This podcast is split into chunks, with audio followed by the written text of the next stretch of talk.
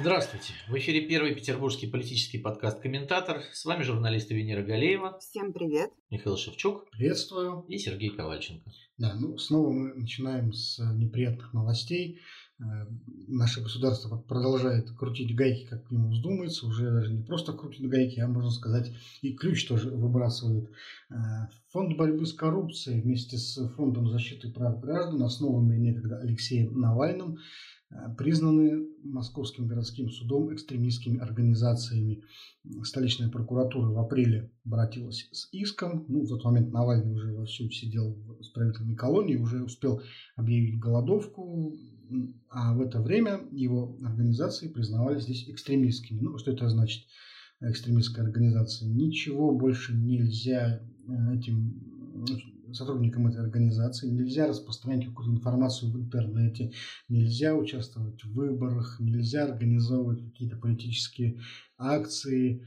И за сотрудничество с ними, в общем, тоже теперь полагается преследование, потому что э, теперь по новому законодательству каждый, кто связан с организацией, признанной экстремистской, в общем-то, сам экстремист, аффилированное лицо, такой э, термин юридический. И вот э, вопрос, это разгром ну там же, э, насколько я вчера читал, э, в принятом решении как бы суд определил э, значит, закрыть ФБК, и его имущество отошло в доход, в государства, да, да. В, доход государства. То есть все, уже вот это вот, как это говорили там в фильме Кинзадза, да, ваше заднее слово уже, все. Дальше уже некуда, то есть ФБК прям ликвидирован, ликвидирован. Никаких штабов Навального больше нигде быть не может. Э, все, что нажито непосильным трудом, да, и не вынесено там какими-то с тысячу первыми обысками, э, и вынесено то, что вот за все эти годы, да, то, что вот они говорили ну, там. Ну, все будет продано. Да, да, у нас, у нас вот выносили технику, Навальный все, все время же говорил, что у нас все выносят, мы потом опять вынуждены покупать. То есть теперь вот то, что за все эти годы вынесено, его не нужно возвращать, а государство может реализовать его на аукционах и свой, свой доход. Поэтому, конечно, это разгром, и это, в общем, в, в связи с, там, с последними законами, с последним законом, подписанным Владимиром Путиным, да, который э, запрещает деятельность э, значит, э, людей, точнее, как это, если нормально, по-человечески сказать, то он запрещает россиянам участвовать в деятельности нежелательных организаций. То есть все. И с одной стороны ФБК нет, и все нежелательные организации просто объявлены вне закона и теоретически либо должны ликвидироваться, либо уйти в подполье. Вот так. То есть, здравствуйте, выборы, будущие прекрасные, чудесные, замечательные, с праймерисами Единой России и всей этой буфанадой трехдневной. Интересно, как это все должно быть э, связано по большому счету с выборами. Ну, то есть понятно, что каких-то отдельных персонажей э, власть не хочет видеть в качестве кандидатов, но э, таких кандидатов ведь, в общем-то, единицы. Ну, хорошо, допустим, Андрей Пивоваров собирался выдвигаться, Дмитрий Гудков, который, вот, кстати, тоже на днях э, покинул Россию в срочном порядке. Но это же просто ну, реально какие-то единичные случаи. Евгений Ройзман. Неужели с ними не могли разобраться, что называется, ну, персонально. Ведь очень легко, мы знаем прекрасно, как это делается, просто найти какие-то грехи в документах и не зарегистрировать человека. Почему уже по площадям вот так бьют, не дают людям э, даже, не знаю, там, собирать деньги на штраф. Это тоже сейчас э, прокуратурой квалифицируется как оказание помощи экстремистам. Да. Вот. Я не очень понимаю, собственно говоря, а что это за принцип такой. То есть, но меры приняты превентивные. Вот смотри, значит, все началось на самом деле с 2018 года, на мой взгляд, когда э, осенью 2018 года 1900 э, причем. Да, 1900, да, это все придумал Черчилль в 18 году, очень это все рифмуется. Э, были выборы в московскую, значит, э, точнее, были выборы муниципальные в Москве, и были выборы губернаторов, где 4, в четырех регионах Кремль проиграл. А в Москве э, выяснилось, что даже при том противодействии административном, которое есть, а, значит, муниципалитеты сумели пройти там э, треть, треть э, депутатов муниципальных стали оппозиционными. Потом был Санкт-Петербург с его муниципальными выборами, и даже при том административном давлении, которое еще круче в Петербурге, оппозиционеры сумели взять даже себе муниципалитеты, и при этом потом пришлось пересчитывать обратно. Значит, я думаю, что покуда у нас нет э, внятной социологии ни по стране, ни по регионам, власть, скорее всего, какую-то социологию имеет, и она хочет сделать так, чтобы вообще не было ну, никаких, э, никаких э, кандидатов, которые бы пролезли хоть как-то там каким-то образом в Думу, и в региональный парламент, и в муниципалитеты. Потому что вот смотри, там же есть такая история. Даже если вы финансировали там, нежелательную организацию, там просто донатили ее, то вы тоже не имеете права. То есть отсекают это не то, что единицы отсекают любую возможность для людей оппозиционных взглядов или людей, которые, может быть, даже не оппозиционных, они так думают, как начальство, а, на представительство в органах власти. Потому что Единая Россия, ну вот поставлена задача, насколько я понимаю, да, вот там а, с разными людьми общающись, э, получить конституционное большинство в Думу, и, а, значит, режим должен быть крепким, выборами это не будет, как бы, да, мы вот должны забыть слово выборы в данном случае, и это будет просто плебисцит очередной а, малых групп населения, таких как бюджетники, пенсионеры, а, там военные и все такое. То есть вот нам и отсекается возможность вообще любая для проявления умного голосования, потому что если там понапихают только вот таких, они скажут, ну смотрите, вот а чем хуже эти лучшие эти вот вот эти вот, за которых вы нам предлагаете, чем вот эти единороссы, как бы. Знаешь, я часто думал тоже в свое время над, э, этим, над, над тем, почему э, в России, и тем более, допустим, в Белоруссии, настолько серьезно и жестко власть подходит к вопросу отсева кандидатов, хотя, казалось бы, с точки зрения ну, такого здравомыслящего обывателя, ничего страшного в том, чтобы в парламенте присутствовал один-два э, оппозиционных депутата, в общем-то, нет. Совершенно они даже не могут никакой угрозы представлять режиму. Но мне стало казаться, что здесь речь идет именно о демонстративном так сказать, фасадном вот характере выстраивания там, определенного мифа, да, то есть я хочу сказать, даже один человек, продравшийся через официальную структуру, через официальную э, дорогу к власти и ставший депутатом, уже для наблюдателей и для режима становится живым доказательством того, что в стране в принципе существует какая-то альтернативная политическая позиция, и она, что очень важно, официально признается. То есть допуск даже одного человека, он символичен. А, это значит, что власть согласилась с тем, что ее э, политические противники существуют и имеют право на представительство. Вот. А такого не должно быть. То есть по логике вот любого авторитарного режима а, любая альтернативная точка зрения даже несет угрозу. Не обязательно Э, не обязательно радикальная, она должна быть вот просто маргинальной в принципе. Вот. Она не может быть признана даже вот символически на каком-то вот микроскопическом уровне, потому что это такая э, капля, которая немедленно начинает точить камень. Вот э, ничего иного я не, не могу найти никаких объяснений. Ребят, возможно, проблема не в этом, а в том, что в администрации президента что-то такое знают про наш глубинный народ, чего не знаем мы. Возможно, такие там есть статистика относительно а, реальных э, настроений и какого-то реального положения дел с умами, да, с состоянием умов и с настроениями в стране. А, это первый момент. Второй момент. Здесь интересно, закон же вроде как не имеет обратной силы. Смотря какой. Имеет. Но, но здесь, да, но здесь получается, что Донатил, имеет, потому что все, да, да, все, кто когда-либо донатил ФБК или репостил, или что-то еще э, делал, они очень сильно напряжены. И э, есть э, такая тема, как э, э очередная волна эмиграции страны. Причем э, бегут не не программисты, да, то есть это не то, что принято там считать утечкой мозгов, или там не политические активисты, э, бегут э, самые обычные люди.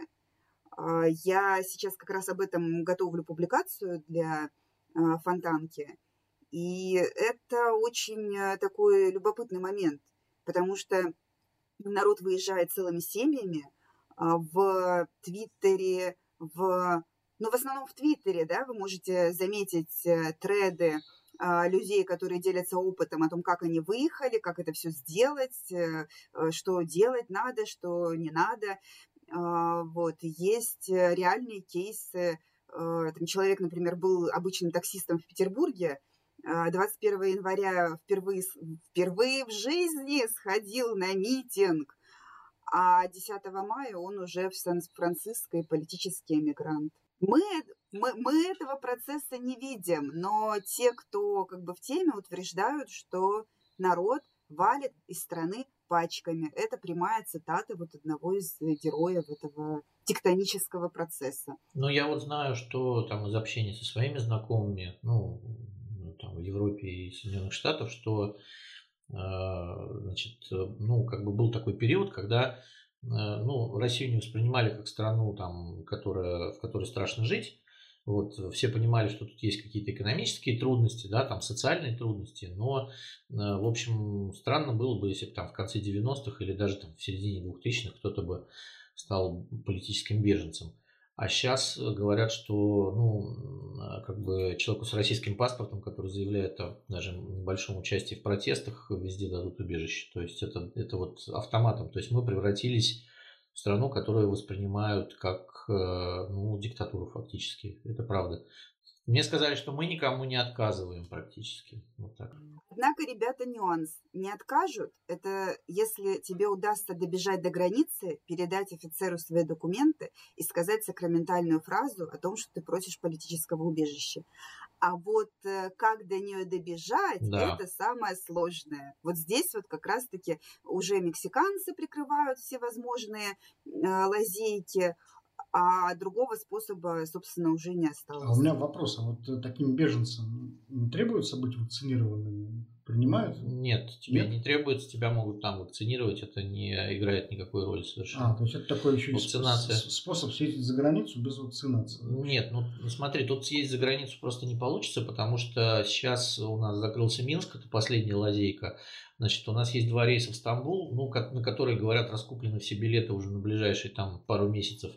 То есть ты сейчас из России сильно ты никуда не выползешь, потому что все, за, все закрыто. Страна, страна закрылась. Э, вот Минский аэропорт это был последней лазейкой для а, отъезда куда-то. А вот помнишь, сейчас мы год назад, год назад вот в одном из выпусков как раз разговаривали о таких перспективах, когда все это начиналось, пандемия, а, и закрывались границы, прекращались авиарейсы. Вот мы как раз говорили о том, что, в общем-то, Э, именно эту обстановку авторитарному режиму очень легко использовать для того, чтобы воссоздать э, железные занавес таким незаметным совершенно образом. Ну вот я, конечно, я не верил в это год назад. Я думал, что все как-то обойдется, потому что, ну, может быть, эта пандемия вечная и вообще. Но видишь, тяжело, э, тяжело предугадать действия людей, да, которые ну вот, как опять же мы не раз говорили, уже мне кажется, что вот окружение президента и сам президент, они уже поверили той пропаганде, которая идет на их телевидении, и они вот просто ускоренными темпами принимают такие законы, которые, ну,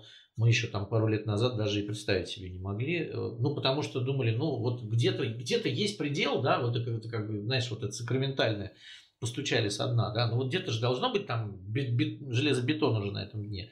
Оказывается, нет, его не нет, существует. Железобетон, вот, этот, если мы посмотрим на исторические примеры, увидим, что нам до дна еще очень-очень далеко, ты что-то... Нет, ну естественно, то есть что мы, конечно... Что мы понимаем за дно? Нет, ну... Я мы... даже, даже, даже, даже не сталинскую Россию. Ну, можно принять за дно какую-нибудь на Камбоджу времен Полпота. Это да, я согласен, но это, это уже днище, как бы, да, там я тебе про дно говорю, да, потому что, ну, понятно, что там Полпотовская Камбоджа с миллионными жертвами, Сталинский Советский Союз, а, там нынешняя Беларусь даже, да, которую сейчас в западной прессе называют уже там Европейской и Северной Кореей, с ее абсолютно там уже там массовыми репрессиями. Мне кажется, что и Северная Корея это еще не дно. А, дно ну, это какая-нибудь Центральная Африка. Не, ну, ну, понимаешь, мы же как бы вроде бы считали себя там какой-то цивилизованной страной более-менее, которая все-таки там склонна к, больше к европейской э, культурной модели, христианской, чем там, э, вот, там какие-то зулусы, которые едят там, себе подобных.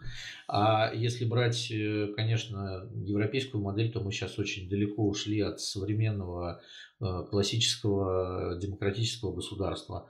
Мы сейчас, к сожалению, э, находимся, мне кажется, уже в той стадии, когда точка невозврата пройдена, и вот именно какими-то такими законными, конституционными процедурами власть, э, ну, оппозиция не может прийти к власти уже. Вот это можно констатировать точно, что у нее нет шансов даже иметь какое-то представительство во власти. Вот в чем дело. И, к сожалению, представительство в медиа тоже сокращается стремительно. Здесь на днях всех перепугала новость о том, что может закрыться еще и э, «Медуза», которая остается достаточно популярным СМИ среди либерально настроенной интеллигенции. Э, и там новости были о том, что Галина Тимченко, так сказать, основатель и гендиректор проекта, объявила о том, что закрывается проект, не, выдержал, не выдержала бизнес-модель статуса иностранного агента.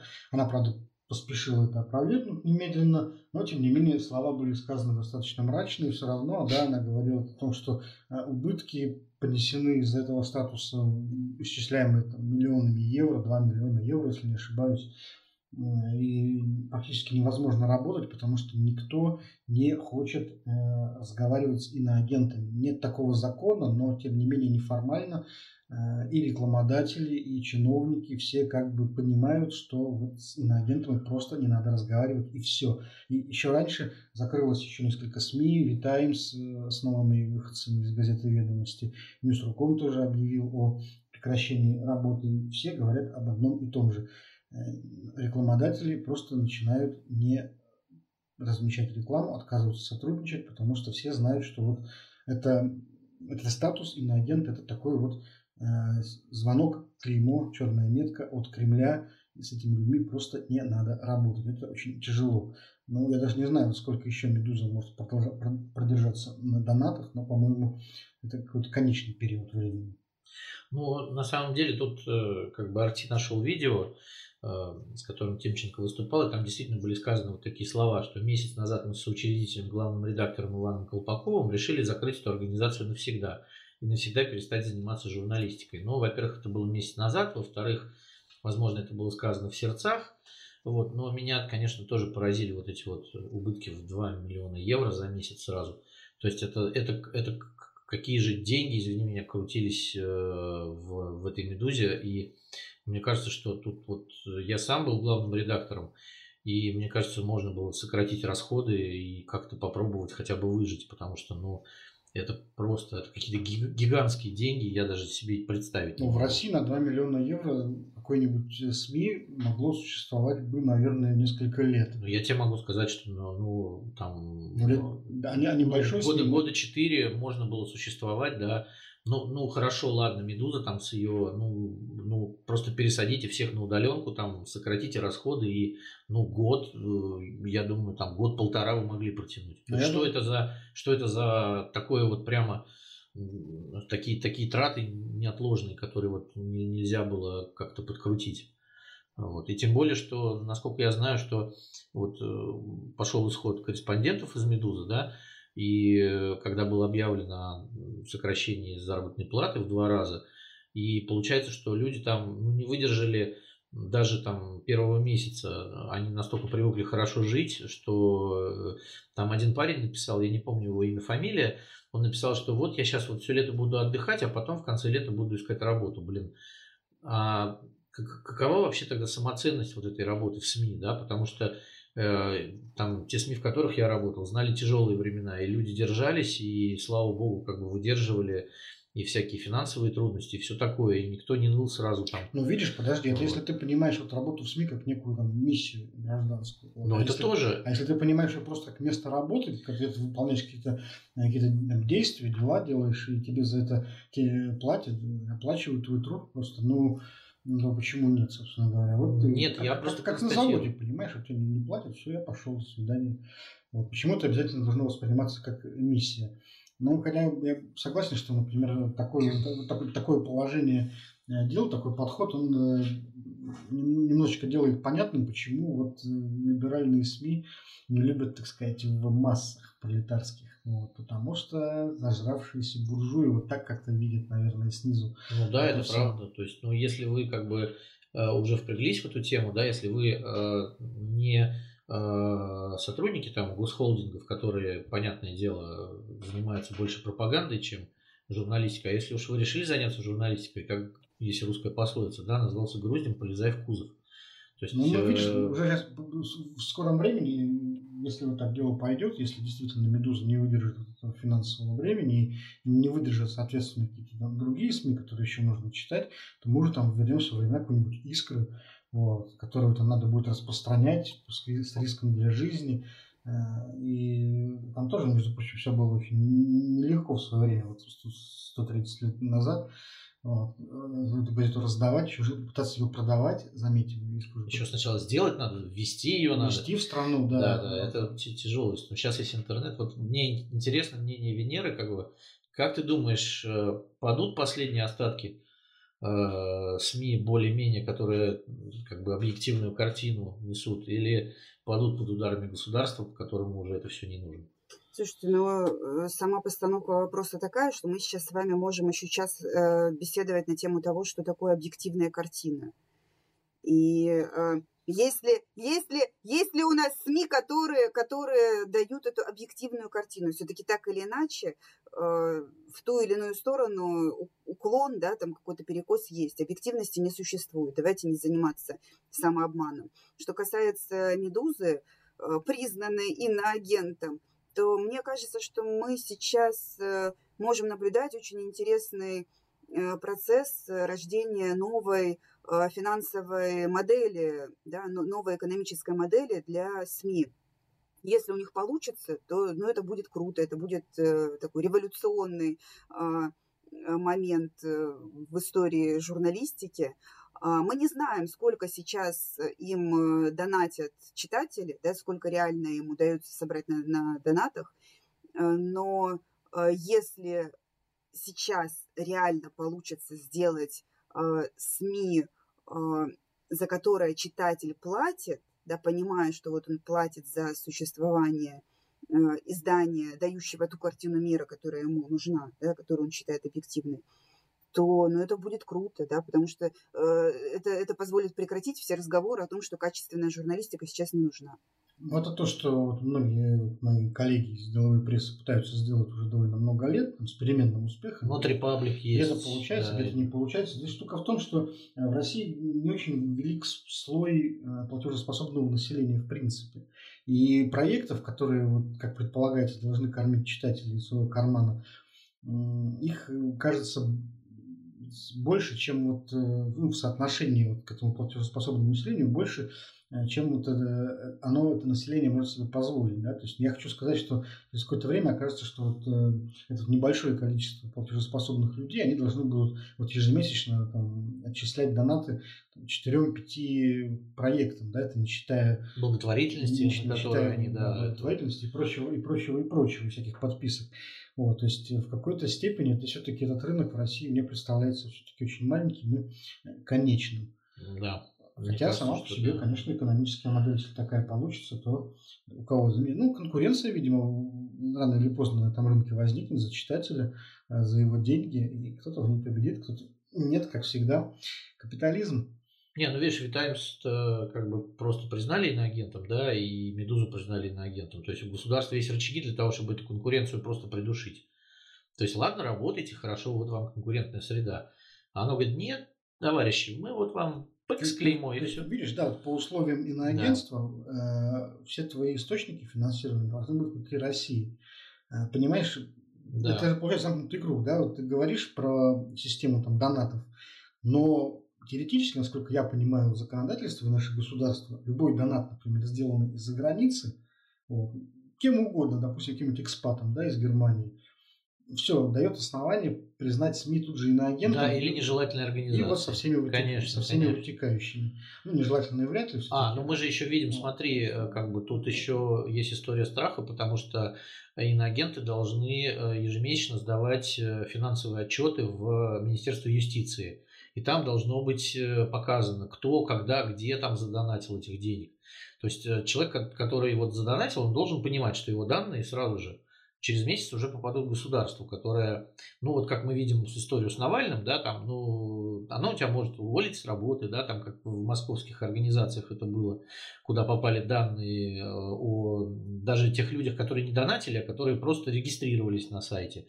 Поэтому вот тут, мне кажется, вот я не питаю особых иллюзий. Люди поставлены в такое положение, что как бы или-или, да, тут уже, понимаешь, мир становится черно-белым. Или ты с нами, или ты против нас. Вот и все. Если ты против, то ну, мы назвали иноагентом это, ну, значит, вот в этом смысле государству проще. Они могут объявить какую-нибудь э, такую добровольную принудительную подписку, и и содержать какую-нибудь СМИ, в общем-то, на... Да, российскую газету На, на, на донаты, да, там принудительно всех бюджетников обязательно начислять по 5 рублей с каждой зарплаты.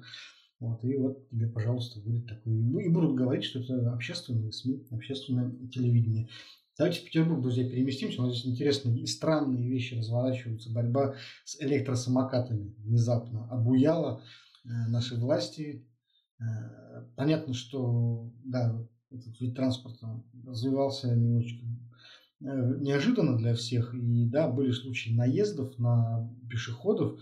Но вот такая вот бурная реакция, которая последовала, э, Следственный комитет пришел с обысками в компании по прокату самокатов, она стала печатать весь парк, там куда-то увозить э, на автомобилях. В общем, сейчас практически прикрыта, в общем-то, эта лавочка, и в центре города электросамокатам уже запрещено появляться. Есть ощущение, что и дальше так пойдет. Слушай, Венера, ты вот, собственно говоря, можешь предположить, что, собственно говоря, такое случилось?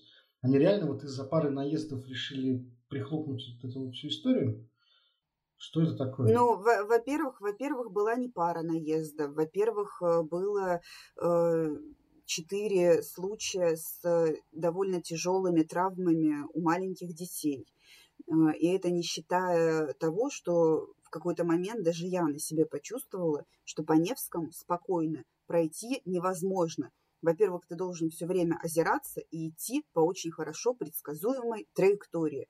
Как только ты пешеход, блин, как только ты пытаешься перестроиться из ряда в ряд, да, нормальная лексика по отношению к пешеходу на Невском, тебя тут же в спину может э, пхнуть вот эта вот э, адская табуретка. Но это ненормально. И э, если так вот по большому счету, да, вот э, коллеги э, мои рассказывали, э, что это болезни роста, через которые прошли электросамокаты в Финляндии, в других европейских странах в качестве там, какого-то классного городского транспорта, альтернативы велосипеду и уж тем более автомобилю. Это очень э, здорово. Но э, все плоды цивилизации требуют осознанного отношения к себе. Так что то, что происходит, ну, абсолютно нормально. Единственное, что э, у нас там, как обычно, все там мемасиками какими-то оборачивается, что сначала объявляют о том, что обыски у там, определенного э, прокатчика этих аппаратов, а только потом обыски доходят, когда уже новость э, куда-то улетает в топ Яндекса. Но, ну, ну да, правила нужны. Надо, чтобы человек, который садится на эту машинку, понимал, что, в общем-то, ездить по живым людям некрасиво. Сбивать детей и там потом показывать разные пальцы их родителям э, нехорошо. За это будут э, определенные санкции. Я вот ни, никакой там политической или экономической подоплеки в этом не вижу. Так вот смотри, а у нас куча камер, и ну, почему бы не найти этих нарушителей, да, и не наказать их? А, это ну, вот изви, это как извини, борьба Сереж, с головной болью, а, когда отрезают голову можно, себе. Прости, пожалуйста, можно я тебе скажу? Вот я, я бы не хотела, чтобы моего ребенка там кто-нибудь сбил на самокате, а потом этого самокатчика, так уж быть, искали бы по камерам. Я бы хотела, чтобы, э, в принципе, там, шанс э, быть травмированным тяжело на улице среди бела дня самокатом сводился к нулю. Ну хорошо, то есть это нормально, что Следственный комитет приходит и описывает все и запрещает э, деятельность электросамокатов. То есть, ну, а, вот так. Методы, методы вот такие, я же говорю, что это порождает э, какие-то только вот мемы и горькие насмешки. А почему в Москве а, Но... это сделали? Там тоже есть проблемы, и там куда больше этих электросамокатов, да? Они наслали Следственный комитет, чтобы он закрыл все эти прокатные конторы. А в Москве, а в Москве, мальчики, улицы шире, проспекты, да? Вот помните? Нет, ну там ну, э, генерал и, и более воспитанные, которые... Огромного огромного размера. Там всем есть место. Самокатом, велосипедом. И вообще, что вы на столицу так рушите? Нет, мы же не Москва. Мы просто хотим сравнить реакцию властей московских, где тоже есть проблемы с этим, да, и которые не идут и не насылают э, карательные органы на самокатные конторы и просто все не закрывают. Ну, просто видишь, мы говорим тут здесь даже не столько вот о самокатах, сколько о вот, э, модели реакции властей на проблемы. Вот, то есть э, чуть что происходит, немедленно достается мухобойка, и все, значит, прихлопываются. И, скорее всего, конечно, если будут введены определенные правила для самокатов, они, скорее всего, почему так в России всегда получается, приведут к полной дискриминации этого вида транспорта. А мне интересно, то есть одновременно сейчас в Смольном собираются расширять зону платной парковки, практически весь центр, два, два, два остальных района почти целиком в нее э, собираются включить. И вот как раз, мне кажется, если уж идти по пути реорганизации городского пространства и делать центр ориентированным на пешеходов, то его в таком случае было бы логично как раз перестраивать э, под нужды вот электротранспорта. Это же реально просто удобный способ доставки там, людей с точки А в точку Б ну, в каких-то ограниченных пределах. И вот если вы выгоняете автомобили из центра, то их надо чем-то замещать. И почему, собственно говоря, не вот электротранспортом, вот компактным, индивидуальным. Э, не очень понятно. То есть как-то тут нет вот совмещения вот двух идей, хотя, по-моему, это вот просто напрашивается. Ну, есть и политическая версия всего этого хозяйства, потому что вот главный редактор их Петербурга Валерий Нечаев в Твиттере написал, что один из его собеседников э, во власти петербургской сказал, что электросамокат это не только вот Э, история с безопасностью, но и э, история с оппозиционными митингами и молодежной политикой. То есть, если это так, то в Смольном люди еще и думают, что летом, поясни, поясни. летом оппозиционеры могут передвигаться на электросамокатах по центру города, и полиция и Росгвардия будет просто не поспевать за ними, когда будет очередная, не дай бог, конечно, акция протеста значит, по, по тому или иному поводу. То есть мы знаем, что Э, когда э, полиция и так часто запаздывает, да, когда люди ходят. А представьте себе там тысячи самокатчиков, которые удирают от ОМОНа и Росгвардии и оказываются зачастую везде раньше, чем они, и вот этот вот колобок на адреналине просто не успевает со своими этими подручными никого, то есть, то есть, то есть, никого А потому что, ребята, Потому что надо, как в фильме «Серебряные коньки», формировать, э, соответственно, с вызовами времени особое подразделение полицейских на самокатах. Вот, точно, вот да. просто тренировать их, э, обучать, э, оснащать, и все будет нормально. В чем проблема? То есть, кроме вот пехоты, грубо говоря, у нас сейчас появится кавалерия, да, такая позиционная? Да, да, да, самокаты с мигалками. Вот он едет со скоростью 60 км в час по тротуару, визжит, вот это вот все горит, светится, иллюминация, и спасайся, кто да, может. Они всех позбивают. Часть, и, и бегущие, и догоняющие. Ты что? Все понимают, это целоп едет. Да, вот, ну, совершенно верно. Нет, ну вот я просто представил себе, знаешь, такие вот отряды, когда вот здесь, допустим, у тебя пехота, как в средние века, знаешь, да, в, центре, да. в центре а с флангов, например, отряды на самокатах, которые там берут кого-нибудь, допустим, в кольцо или прорываются там куда-то, как бронетанковые войска. Там задача прорвать фронт, да. Ну, вот. правда, вот представьте, там несколько тысяч молодых людей на самокатах Сколько перемещаются с Исаакиевской площади до там Пионерской, например. Раз и все, и никто не успевает их задержать. Они приезжали, там прокричали, значит, только увидели вот эти вот, э, вот этих неповоротливых ОМОНовцев, которые колонны вываливаются на загородного проспекта Тут же раз на самокаты опять пым, в сторону Смольного. То есть они не успеют, во-первых, все акции пройдут, во-вторых, они не успеют никого задержать, в-третьих, страшно сказать, они успеют даже к Смольному съездить. Кошмар. Вот, это же просто ужас. А когда дроны изобретут персональные?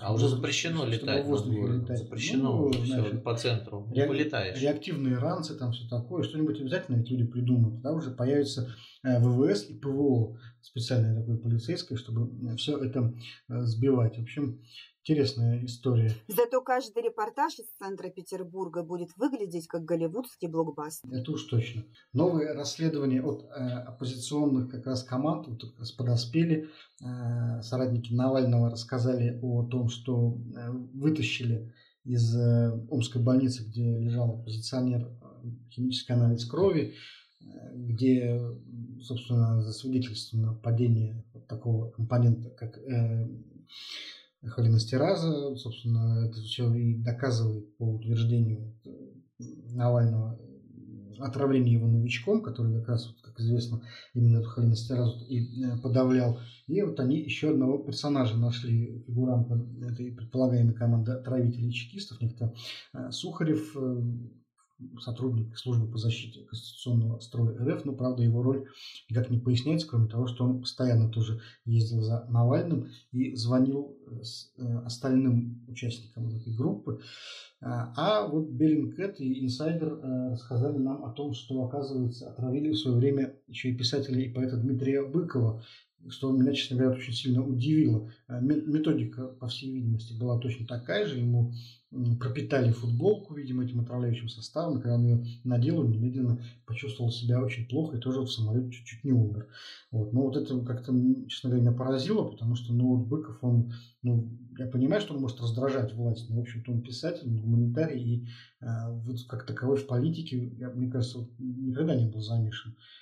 Нет, ну он почему? Он участвовал в выборах в Координационный совет оппозиции в 2012 году.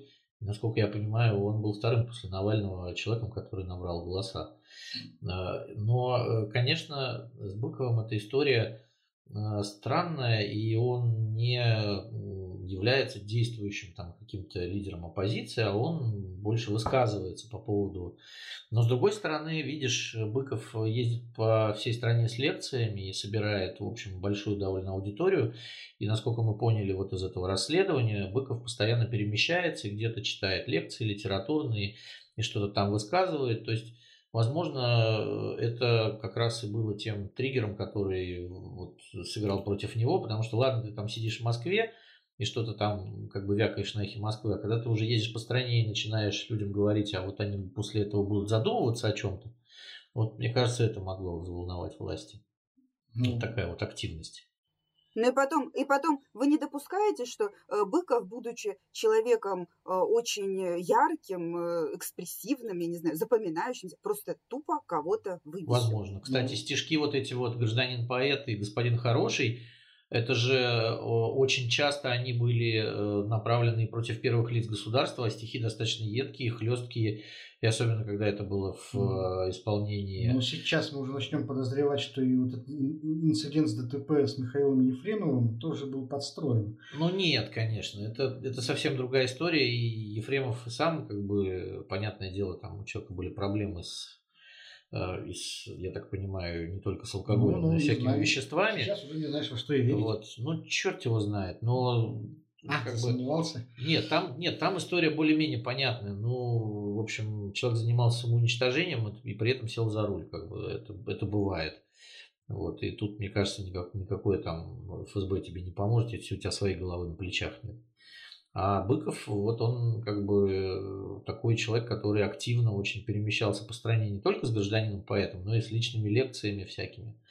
Мне кажется, вот именно эта история здесь сыграла роль, могла сыграть роль, потому что ну, немного таких людей, да, их можно по пальцам пересчитать, которые э, высказываются так достаточно свободно. Быков не стеснялся в выражениях особо, да, по поводу существующего в России сейчас порядка. Вот, хотя он там такой сторонник Э, и советской истории, да, там он, в общем, любит Советский Союз, но при этом нынешнюю власть совершенно не любит, как бы. Ну, вот, это... Мне кажется, он его любит чисто эстетически. Ну, да, да, эстетически, как бы, да, вот э, как художник, да, не так, как там Николай Платошкин какой-нибудь, вот, но э, Платошкина и замене посадили, да, там, а Быков это такой Понимаете, вот уже сейчас э, рассуждать о какой-то о какой-то разумности властей, я не знаю, после последних вот этих всех событий, это... А что тут непонятно? Это, Приводится тут, все к общему знаменателю. Да, все идет к общему знаменателю, совершенно верно. Вот, и все. Есть... вот посмотри, сейчас сажают э, э, известного блогера Юрия Хованского. Да? Да. У него где-то раскопали э, эту аудиозапись песни про Нордост, про которую я, честно говоря, вообще никогда не слышал до этого. Десятилетней давности. Вот. Да, конечно, песня, честно говоря, мягко говоря, кошмарная. Вот, не очень понятно, как вот могло прийти в голову вообще такое спеть. Но, тем не менее, вот это нашли как-то, да. Кто-то какой-то доброход это вот прислал, провели проверку. А, человека вот сейчас э, сажают э, на два месяца. На два месяца пока, да, и у него есть, в принципе, все шансы получить Э, срок, как мне да, кажется. терроризма. Хороший причем такой срок. Там. Ну, смотрите, ведь это схема классического доноса, да, извините, да, что да. я врываюсь. А, Хованский сам а, эту э, чепуху никуда не выкладывал. Он был пьяный в сопле и в какой-то компании спел дебильную песню. А, нашелся доброжелатель, который это записал. Потом у него испортились отношения с еще одним блогером, и год назад этот блогер дропнул запись в интернет. А скандал, э, ну, какой-то начал начал зарождаться через полгода после того, как она оказалась в интернете. И вот, э, пожалуйста, ягодки созрели. Просто видишь, современный подход вот российского государства он в том, что мелочей не бывает. Вот. И то, что вот еще, например, лет 10 назад можно было бы э, списать на какие-то там, не знаю, глупое поведение, да, вот, и взять с человека там извинения и обещания больше так не делать. А сейчас уже, в общем, является предметом уголовных расследований и, в общем-то, реальных сроков. Ну, просто стали активно сажать за слова, а не за действия, понимаете? Чего во всем мире практически в цивилизованном нет. Да. Нет, нет, нет, это есть во всем мире. Я как раз про это и хочу сказать. Вы не находите здесь некоторое стилистическое сходство с разными э, компаниями по обнулению людей, по э, их э, отмене э, в связи с МИТУ, да, то есть если там 30 лет назад что-то э, как-то неудачно пошутил про евреев или кого-то отхарасил, то возмездие найдет тебя в любое время. Но с другой... Это не другой тип возмездия все-таки. Давай не будем это класть на, одну, на одни весы, потому что это не то возмездие, которое сажает тебя в русскую тюрьму на два месяца, и при этом э, как бы там могут э, осуждать, там может быть, э, конечно, какие-то санкции, но это не санкции, не связанные с лишением свободы. Давайте все-таки не путать. Скажи это, скажи это, это Харви Вайнштейну. Нет, я, я, нет, ну, слушай, Харви Вайнштейн там из-за вас женщин пострадал все-таки. Давай так, там, а не за то, что он там в общем, э, Нет, из-за, из своей половой распущенности. Из-за, ну, из-за половой распущенности, да. Он пострадал. Да, Давай да. Хованский страдает из-за своей... половой распущенности. Нет, э, фундаментально ты в чем-то права, потому что ну, механика здесь примерно одна и та же. То есть общество э, определяет для себя какой-то набор ценностей, которые оно собирается защищать любой ценой. И может, могут отличаться сами эти ценности, могут, в принципе, отличаться методы защиты. Вот. Но да, на, на уровне, что называется, математической формулы, э, там, куда можно подставлять разные значения переменных, да, это похоже, мне кажется. Вот. Просто вот э, если на Западе, допустим, э, ценности в основном направлены на защиту индивидуальности человека а, и его самоценности, то в России они более коллективистские и общественные, общинные, я бы сказал. Вот. И, собственно, этим, видимо, и продиктована разница в инструментах Э, защиты и последствиях. Вот. Но сейчас, конечно, смысл в том, что ни один блогер сейчас, наверное, не должен э, чувствовать себя в безопасности. Да мне кажется, ни один человек не может чувствовать Здесь себя в безопасности. смысл, понимаешь, в том, что ты сейчас не можешь предсказать, какое именно твое действие сегодня вызовет реакцию через завтра 5-10 лет. Не то, что даже завтра. Вот. Эм, Все, что угодно через несколько лет может быть признано э, несоответствующим определенным нормам, и тебя задним числом за это, в общем-то, могут прижать, в принципе. Ну, то есть, если Хованский люди... не очень хороший пример, да, потому что конкретно эта песня, она, конечно, 10 лет назад смотрелась, в общем дико, дико и вызывающе, да. Э, но, тем не менее, как я уже сказал, на уровне формулы это так работает. И вот на уровне, э, допустим, вот политики, как мы уже вот сейчас вот узнали на, на примере вот этих донатов вот, э, там, организациям Навального, тоже вот так работает. Вот, то есть мы уже не можем быть уверены э, в будущем никак совершенно. Вот такая вот у нас вот разновидность стабильности. Да, это плохая разновидность стабильности, потому что люди, которые прослушают все наши подкасты, в принципе, могут нас за что-нибудь доподтянуть когда-нибудь. Получается ну, через, так. через 5-10 лет, может быть, может быть, может э, быть. Э, вот, э, например, во Франции, знаешь, недавно какой-то активист влепил пощечину президенту Эммануэлю Макрону, получил 4 месяца за это. Да. В общем-то, всего нас. Ну и там два года условно, плюс там какие-то запреты. В общем-то, в первую очередь, здесь, конечно, хочется сравнить это все. С Владимиром Путиным? Ну, вот если бы фантазировать, если бы в России что-то подобное случилось, ну, у нас такого... Я думаю, что это терактом бы было объявлено, и все, и даже никто не парился бы. Сам, сам, сам по себе, сам по себе возможно. И товарищ уехал бы лет на Ударить президента по щеке. Да. Вот просто ну, в России, мне кажется, невообразимо. Нет. Вот, я не, не, не представляю себе, как это может быть. Вот. Но вот это, наверное, говорит о какой-то близости к народу или что. Президент вот Макрон, он как раз допускает, что его могут ненавидеть. Вот. Абсолютно. Вот да, он, когда я... комментирует эту ситуацию, он говорит, ну, э, ну, не надо этому придавать слишком большое значение. Ну, вот человек вот э, считает вот так, что вот я причина там упадка Франции, я ее символизирую. Вот, ну и как бы бог с ним, в общем. Ну, кстати, сам Макрон э, вообще бы отпустил его на все четыре стороны, э, но система не могла это позволить, потому что совсем не наказать этого красавца в рыцарском плаще э, нельзя было бы да, то есть в следующий раз бы пинка кто-нибудь бы дал президенту, да, то есть надо было отреагировать хоть как-то. И он получил просто по минимуму нижней планки. И что самое ми- милое и симпатичное, что он в процессе этого заключения должен э, там иметь возможность учиться, работать, и он будет обязательно получать психологическую помощь. То есть кто-то будет с ним разговаривать, зачем он дал леща президенту и что вообще не так в его жизни. Ну, такая нацпольская, на самом деле, акция. Ну, потому что Макрон не царь. А президент России это де-факто царь. То есть он чувствует себя уже императором, да, он там изменил под себя конституцию, что бы кто ни говорил. Э, у него пройдут абсолютно стерильные выборы, да, там, для того, чтобы показать всем, что они есть. Вот. При этом, конечно, понятно, что такие вещи возможны только в стране, где нет нормального гражданского общества. И не существует общественного мнения, института репутации. Ну, кстати, о репутации в завершении я хотел бы тоже очень смешную короткую тему вспомнить. Э, пошли разговоры в СМИ о том, что в «Единой России» сейчас идет дискуссия о том, э, должен ли Дмитрий Медведев ее возглавлять на предстоящих выборах в Госдуму или нет. И меня поразила сама постановка вопроса. То есть Дмитрий Медведев председатель партии. И они там обсуждают, может ли председатель партии э, не возглавлять партию, не ухудшится ли от этого ее имидж.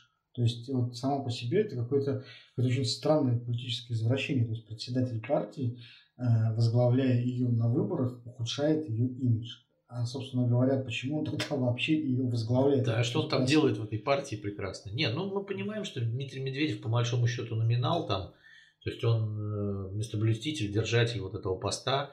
И э, как бы зря они, конечно, все это показывают на публике, потому что это плохо для самой партии. Вот. Э, но с другой стороны, э, понимаешь, э, красиво, когда твой список возглавляет первые лица. А Дмитрий Медведев сейчас формально зам секретаря Совета Безопасности. То есть, в общем, статус-то его по большому счету велик.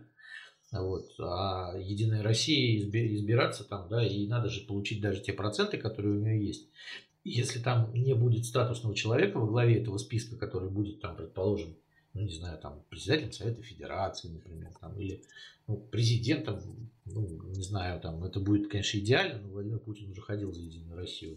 А у нас, году. понимаешь, статусных лист ровно А Медведев, да, так вот, и поэтому, как бы, а здесь получается, что зам секретаря, ну, вот как ты будешь объяснять людям в глубинке, что вот этот зам секретаря, которого сняли с премьерства, и который сидит там что-то, иногда, как бы, ну, вякает по большому счету. Не, ну, подожди, возглавляет список у нас, партии. У нас, как известно, люди работают собственными фамилиями всегда. То есть Медведев это не зам секретаря. Это бывший президент, президент, я не, понимаю. Не бывший президент и не бывший премьер, это явление. Он, Дмитрий Медведев, как бы сам по себе, как феномен российской политики. Ну, это правда. Вот он служит таким вот э, символом Э, символом какого-то ква- системного квазилиберализма. То есть он нужен для того, чтобы показывать, что во власти, в принципе, есть не очень кровожадные люди. Есть очень кровожадные, а есть не очень кровожадные. Поизносился символ. И вот, и, и вот этим э, есть вот Дмитрий Медведев для этого. Вот. То есть он такой чуть-чуть более добрый. Вот. Ну, вот для этого же нужен. Ну, слушай, мне кажется, что э, Дмитрий Медведев как-то не высказывается по этому поводу пока, то есть он не демонстрирует, что это ему больно надо, как бы, да, то есть получается, что и Единая Россия Знаете, вроде э, его номиналом считает, да и он сам, в общем, там что-то говорит, конечно, иногда, но... А кто этим всем вообще управляет? Кто, собственно, наверху? Кто может, определяет? Может быть, Влад, Владимир, Владимиром, то есть э, Дмитрием Медведевым управляет Андрей Ярин или там Харичев какой-нибудь с Кириенко, да, вот Сотрудник они. администрации. Да, да, да, которые, как говорят, будут отвечать за выборы. Я уже это, это, Харичев Ярин это уже один человек. Просто знаешь, голове, вот да, происходящее да. в российской политике, да. он мне старый анекдот напоминает про Брежнева, знаешь, который Говорит, мне это нравится, а вот что подумают наверху. Да, да, да. То есть я уже не понимаю, а кто у нас, собственно говоря, наверху? То есть я, не, я не могу допустить, что вот Путин этим всем лично занимается, потому что это, мне кажется, для него очень мелко, да, вот там пальцем тыкает, кто-то на выборы э, пойдет. Да и нет, он там с вот. Байденом, я думаю, он выше а всего кто, этого. Кто вот это, кто, кто этим всем вот руководит и управляет? Ну, вот этот вот финист Ясный Сокол, Ярин Харичев, да, может быть, там, не знаю, может быть, может быть, Кириенко все-таки ему по статусу повыше, да, там, как они там занимаются этими играми методологов. Но это, понимаешь, это все мышиная возня до поры до времени, ведь э, э, надо... А что они будут делать, когда у них кончится Путин и Медведев? Ну, кончится и кончится. Понимаешь, а ведь э, ну, ты же согласен, что эта система конечна, она не может жить вечно. И эта система закончится когда-нибудь, и это вот будет окно возможностей для всех. К этому нужно готовиться. Не надо уже готовиться, мне кажется, к этим выборам, которые будут в сентябре. Это все ерунда. И понятно, что там три дня, Единая Россия, все зачищены, как бы. Нужно готовиться и ждать того, как бы, да, вот в отсутствии общества, которое само готово как бы активно что-то делать, как это здесь сделало украинское общество, э, нам нужно ждать просто, когда эта система гикнется, и тогда уже появится какое-то окно возможностей. Сейчас ждать нечего, мне кажется. Ясно. Снова заканчиваем на пессимистической ноте, друзья. Ну, пора нам уже... Время снова подходит к концу. На следующей неделе снова услышимся, обсудим главные новости недели. Оставайтесь с нами. Всего доброго. Пока. Пока. До свидания.